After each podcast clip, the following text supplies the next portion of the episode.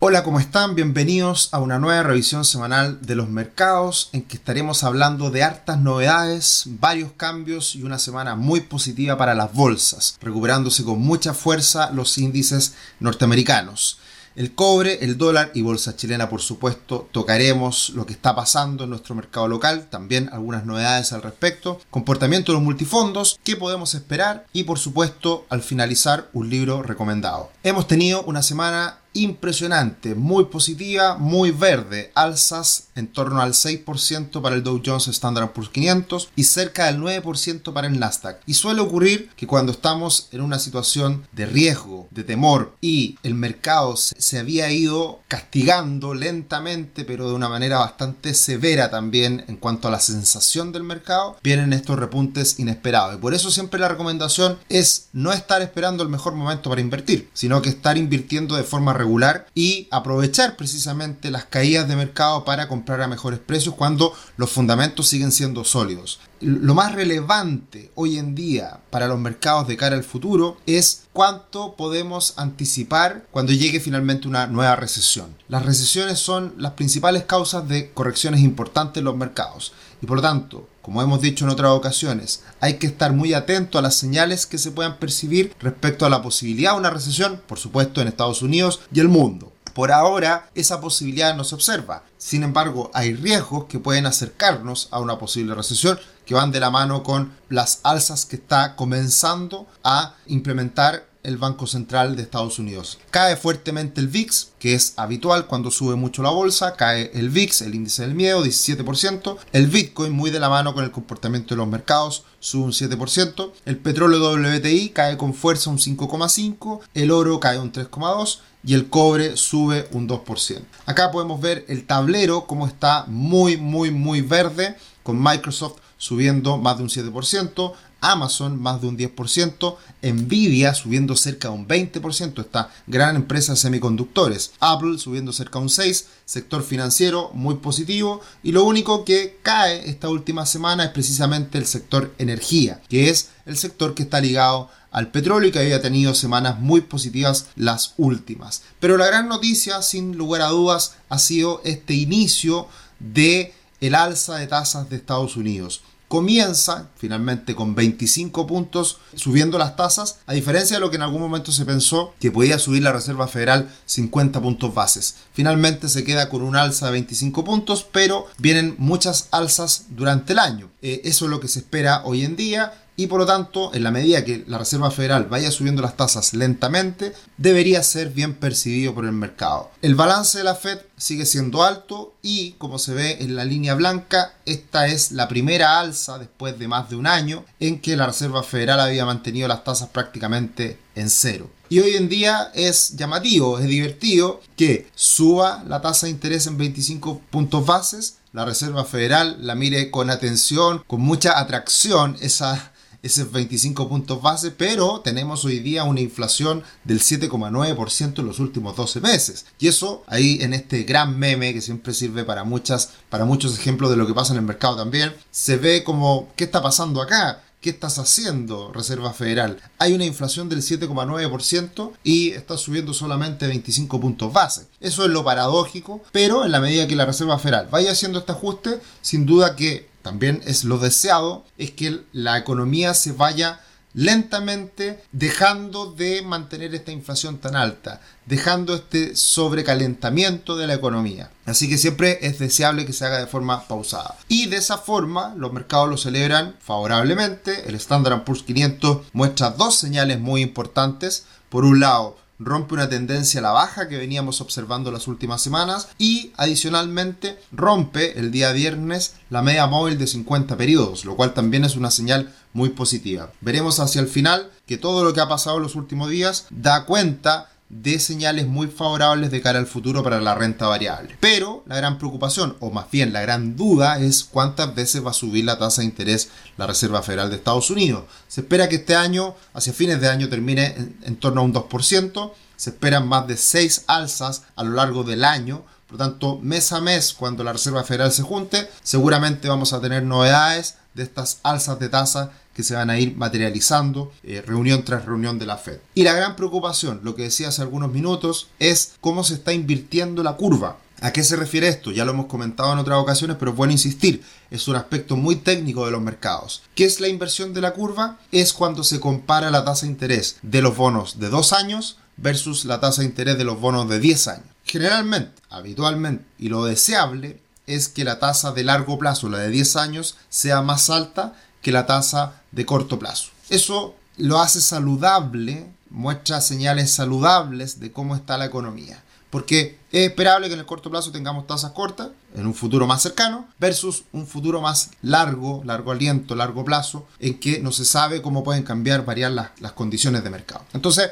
en el corto plazo pensemos exista una tasa de interés del 1%, del 2%, y a largo plazo que existe una tasa de interés del 4, del 5%. Eso es lo normal, que la curva sea empinada lo que suele ocurrir cuando hay crisis, cuando hay incertidumbre, cuando hay temor, lo que suele pasar es que aumente la tasa de interés de corto plazo y a largo plazo todo se modere, todo se calme y la tasa de interés sea más baja a largo plazo. Eso es la inversión de la curva. Tasas de interés más altas de corto plazo, tasas de interés más bajas en el largo plazo. Y estamos llegando a una situación de punto de inflexión en donde se podría estar haciendo, se podría estar invirtiendo esta curva en el corto plazo. Ya estamos a 20 puntos base solamente de que esto ocurra. Por lo tanto, ha ido aumentando la tasa de interés de corto plazo y la de largo plazo se mantiene baja. Eso no es muy saludable y eso habitualmente ha sido uno de los mejores indicadores para anticipar recesiones. En Chile, por ejemplo, estamos en esa condición. En el corto plazo la tasa de interés está muy elevada, es cosa de mirar los depósitos a plazo solamente en los bancos,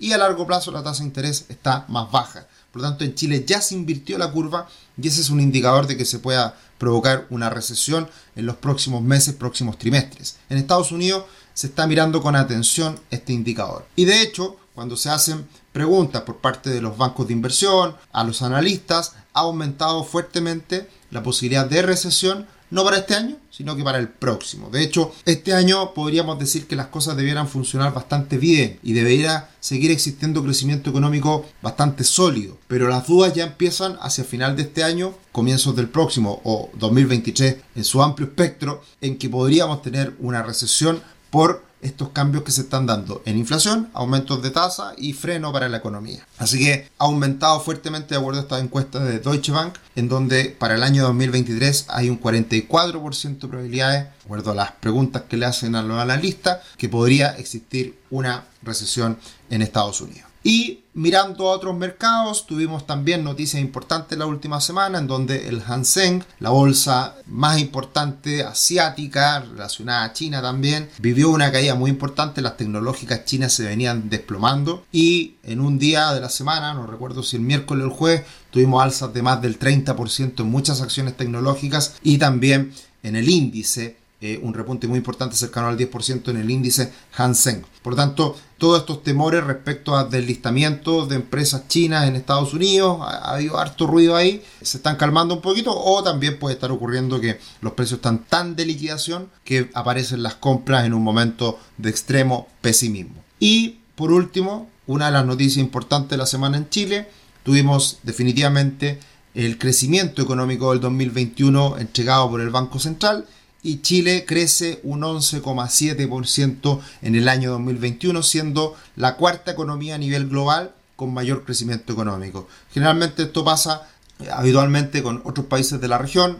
Perú, un crecimiento muy fuerte cercano al 16, Panamá 18 e Irlanda 13,7. Así que un gran crecimiento económico, se recupera fuerte Chile post pandemia, obviamente lo hemos dicho en muchas ocasiones, a partir de los IFE y de los retiros del 10% ha sido algo muy bueno. Como siempre los dejamos cordialmente invitados a nuestra revisión semanal de los mercados, a nuestro canal en YouTube de Finanzas Personales y Educación Financiera, cada día entregando más contenido, la verdad que ya muchas personas nos han dicho, no alcanzamos a revisar todos los webinars que han ido haciendo y subiendo, la verdad que hemos sido muy activos en este año con mucha información que estamos queriendo entregar, hay muchas cosas que conversar y obviamente es parte de nuestra misión dar a conocer esta información financiera. También nos pueden seguir en Twitter, en Instagram, arroba cetricio, arroba rubixl y como les decía pueden ver ya muchos webinars que están arriba. El último que subimos, tres primeros pasos para salir de las deudas, lanzamos un curso de inversión inmobiliaria desde cero,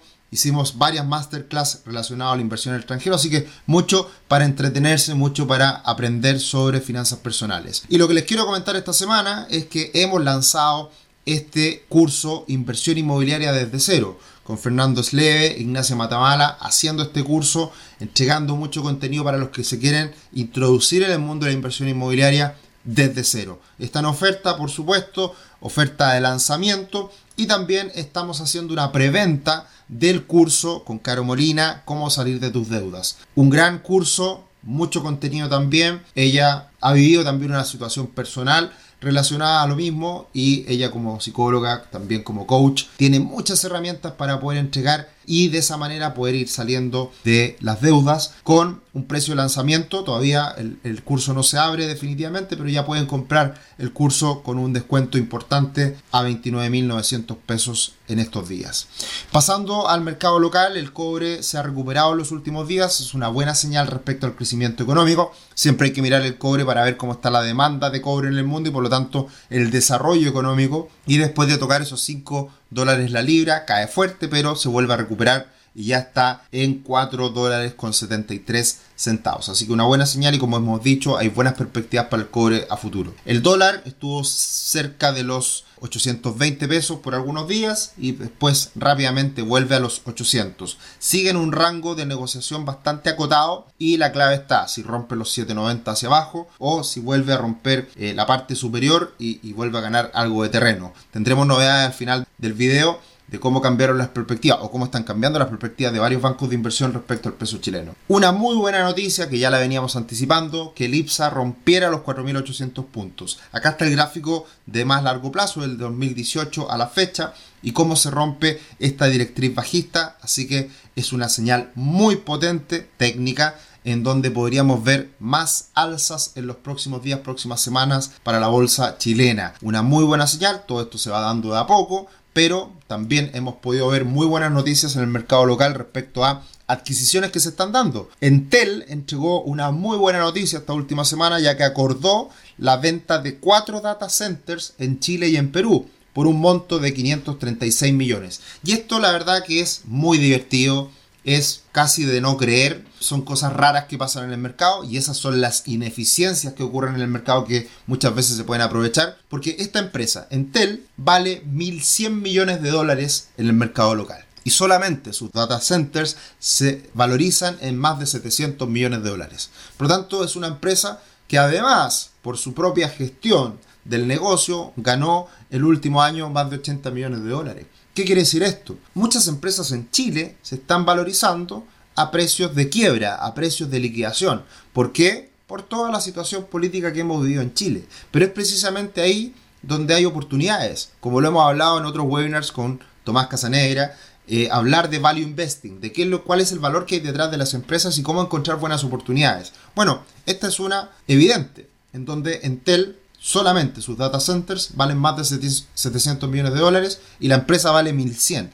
Por lo tanto, la capacidad de seguir generando flujos, quedando una empresa mucho más acotada, más pequeñita, también lo hace probablemente mucho más atractiva. Y un muy buen ejemplo de esto es que se entregaron ya definitivamente los resultados del 2021 para muchas empresas chilenas, aumentaron las utilidades enormemente, era esperable un año de recuperación, y acá hacemos una comparación de las primeras, de las primeras empresas que ganaron más dinero el año pasado respecto a su valor en bolsa. Y por ejemplo, la utilidad de vapores del año 2021 es superior en un año solamente al valor en bolsa.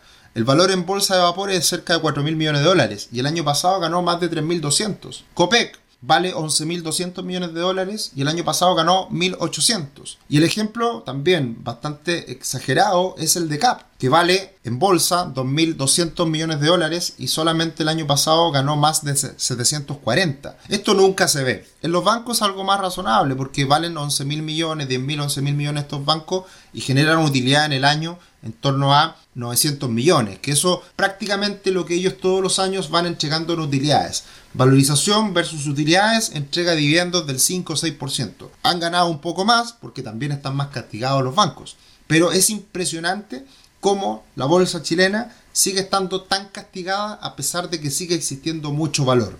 Es ahí donde existen precisamente oportunidades. Y comparando a Brasil con Chile, se sigue dando esta recuperación. Brasil sigue ganando algo de terreno que va en línea con la recuperación de Chile también, ambos medidos en dólares. La última semana, respecto a los multifondos, se recupera el multifondo A levemente, con retraso, día jueves y viernes van a materializarse el lunes y martes los valores cuota con mucha mayor alza por parte del fondo A multifondo C siempre parejito y el multifondo E cae la última semana un 1,2%. También en línea con esta alza de tasas que se está viviendo a nivel global y también con este quinto retiro que vuelve a aparecer en Chile que hace ruido también por supuesto en los fondos más conservadores. Esperemos que eso no siga adelante, por lo menos el gobierno se ha comprometido a ir en contra de este quinto retiro. Otra cosa es con guitarra, como se ha dicho insistentemente en el último tiempo. Gabriel Boric votó los cuatro retiros feliz de la vida pero ahora un quinto lo rechaza. Bueno, eso, eso pasa cuando hay que gobernar, cuando hay que hacer las cosas en serio. Bien, pasando a otro punto, tenemos también, más bien, no pasando a otro punto, sino que hablando sobre los multifondos y hablando del sistema FP, hay mucho que conversar este año, hay mucho que debatir y tenemos un gran webinar que desde ya los dejamos invitados para ver el rol de las administradoras en el sistema provisional chileno. Vamos a conversar con la presidenta de la Asociación de FP, Alejandra Cox, el día martes 5 de abril a las 7 de la tarde. La verdad que va a ser bien interesante desde la Asociación de AFP cómo están mirando el futuro del sistema de pensiones en Chile, así que estaremos con una gran invitada, una gran conversación. Esto lo pueden ver en nuestra página web ruix.com, se van a eventos y ahí se pueden registrar desde ya en este gran webinar que haremos a comienzos de abril.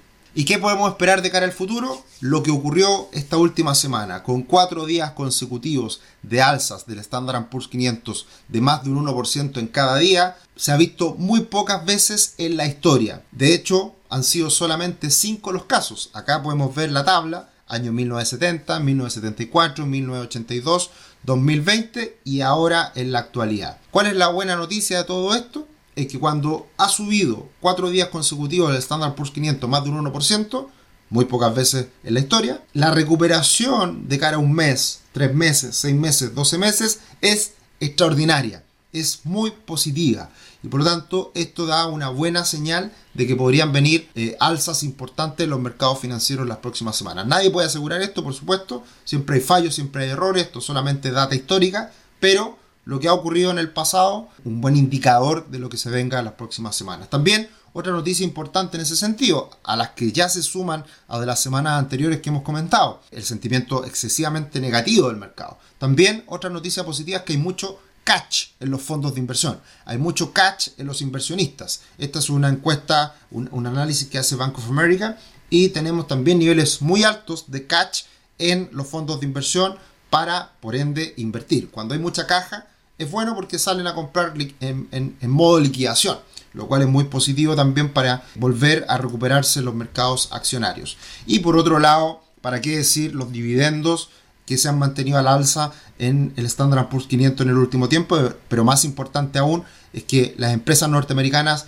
no distribuyen los dividendos siempre, de hecho pocas veces distribuyen dividendos, sino que hacen recompra de acciones. De esa manera achican la torta achican la cantidad de acciones circulando y por lo tanto eso también, en vez de, distribuir dividendos, recompran sus propias acciones y eso automáticamente hace que cada accionista tenga un mayor porcentaje de la empresa. Esa es una política, una medida que le encanta a Warren Buffett, lo menciona siempre muchas veces y esto le ha permitido, por ejemplo, a él que la acción de Apple sea inicialmente accionista por una parte importante, pero ha ido incrementándose esa participación en Apple por parte de Berkshire Hathaway la empresa de Warren Buffett a partir de estas recompras de acciones. Así que eso también da cuenta de lo saludable que está el mercado norteamericano en cuanto a, generación de utilidades y lo importante que ha sido para la, recuperación también de muchas empresas. Y por último, una actualización de BCR Research. Estuvimos hablando de ellos antes de las elecciones, post elecciones, una mirada bien interesante respecto a la política también chilena que hay que mirarla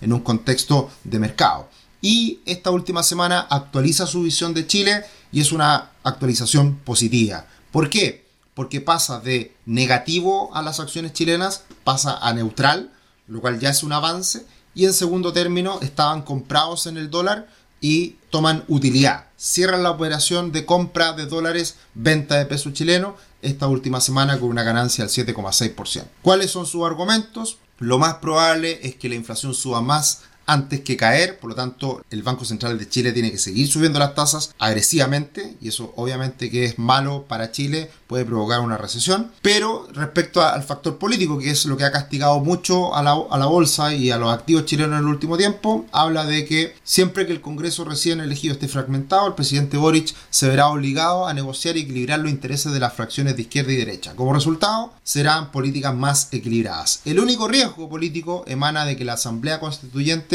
se desvíe demasiado a la izquierda. Todos hemos estado mirando semana a semana lo que pasa al interior de la Asamblea Constituyente y dan escalofríos de lo que uno mira semana a semana. Así que esperemos que eso salga lo mejor posible y si sale muy mal, también existe la posibilidad de rechazar esa propuesta de nueva constitución. Ese es el gran riesgo también para el gobierno de Boric. No le conviene, por supuesto, que eh, su gran batalla eh, la pierda, porque obviamente esta ha sido una de las cosas más potentes post estallido social y si sale mal, obviamente que sería un gran fracaso para todos quienes han levantado esta nueva constitución y también para el gobierno actual de Gabriel Boric. Ha sido entretenida la última semana en, la instalación de, de, Boric en el gobierno. Ahí mirando desde afuera se da cuenta uno que no es tan fácil gobernar y criticar es mucho más simple que precisamente tomar decisiones para hacer mejor al país, que no siempre es fácil. Acá está el gráfico de la diferencia que existe entre Chile y, en este caso, entre otros mercados emergentes. Y acá podemos ver también cómo ha caído fuertemente, es un gráfico que habitualmente comentamos, la diferencia entre Chile, mercado emergente, otros mercados. Acá básicamente lo que se muestra es cómo está hoy día el ratio precio-utilidad ajustado por inflación, que es el famoso CAPE de, de Chile, que está muy bajito y lo cual demuestra que estamos en una situación de acciones muy baratas en Chile, como lo comentábamos precisamente hace un rato atrás. Y por último, el libro recomendado esta semana, Principios de Ray Dalio. Anda dando vuelta un video de Ray Dalio, este emprendedor, inversionista, dueño de la firma Bridgewater, que fue creada en el año 75 y desde ahí en adelante, 40 años después, crea este libro con sus principios. Principios para tomar decisiones, principios para manejar una empresa, principios para debatir, principios para pensar diferente. Es un libro que ha sido muy recomendado, un gran pensador de la actualidad, Ray Dalio. También sabemos que Ray Dalio eh, fue entrevistado por eh, Tony Robbins en su libro Dinero y ahí aparece también esta esta estrategia all weather que también muchas veces la hemos hablado. Así que muy interesante la historia de Ray Dalio. Interesante también este video que está dando vuelta hoy día con los cambios que está viviendo el mundo y con el futuro que hay que tener cuidado con las cosas que pueden ocurrir. Así que siempre interesante leer a Ray Dalio por su impacto que ha tenido en el mundo de la inversión, en el mundo del emprendimiento y yo diría también un poco más amplio respecto a cómo es la visión del mundo y de los cambios económicos que se están dando también a nivel global. Eso ha sido esta semana, mucha información, mucho contenido, muchos webinars, atento a todo lo que viene de parte de Rubix y como siempre los dejamos invitados a que nos sigan en nuestro canal de YouTube, en nuestras redes sociales y vayan observando semana a semana todas las cosas que vamos entregándole a nuestra comunidad. Un abrazo, que tengan una excelente semana. Chao, chao.